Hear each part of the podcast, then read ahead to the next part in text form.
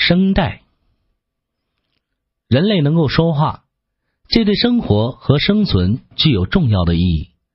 声带透视图声音是由喉发出的，准确的说，是由喉部的声带发出的。声带就像两条琴弦，在气流的冲击下弹拨出种种的乐曲来。声带是喉腔内的黏膜反折，左右各一，很薄。半透明、坚韧而有弹性，它上面缺少血管，所以在活体上看起来呈银白色。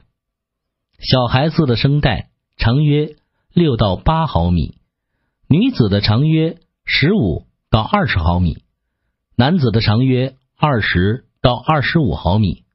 发声时，声带黏膜就像麦浪那样此起彼伏的运动着，特别是发中音时。这种麦浪运动就更活跃。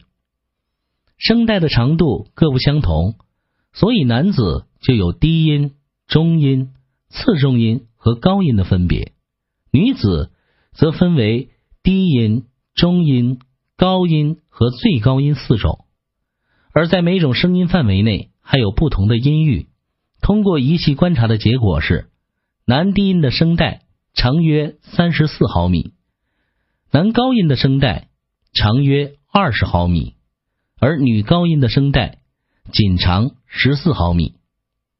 据研究，普通说话或低音唱歌时，声带才全部振动；在其他的情况下，有时用它的二分之一部位，有的时候只用三分之一或者四分之一的部位。发音越高，声带拉的就越紧，张力。也就越强。一般人在三十岁以后，声带的弹性变差，肌纤维的总量减少，脂褐质沉积增多，声音也就老化了。所以，要想声音甜美、永葆青春，平时应当注意保护声带。保护声带的方法在于平时多加注意，不要使声带受过度的。冷、热、酸、辣等刺激。唱歌前一两个小时不要吸烟、喝酒。剧烈运动后不宜多唱。女同志在月经期同样不宜多用嗓子。同时，尽量避免在严寒和有风天在室外练唱。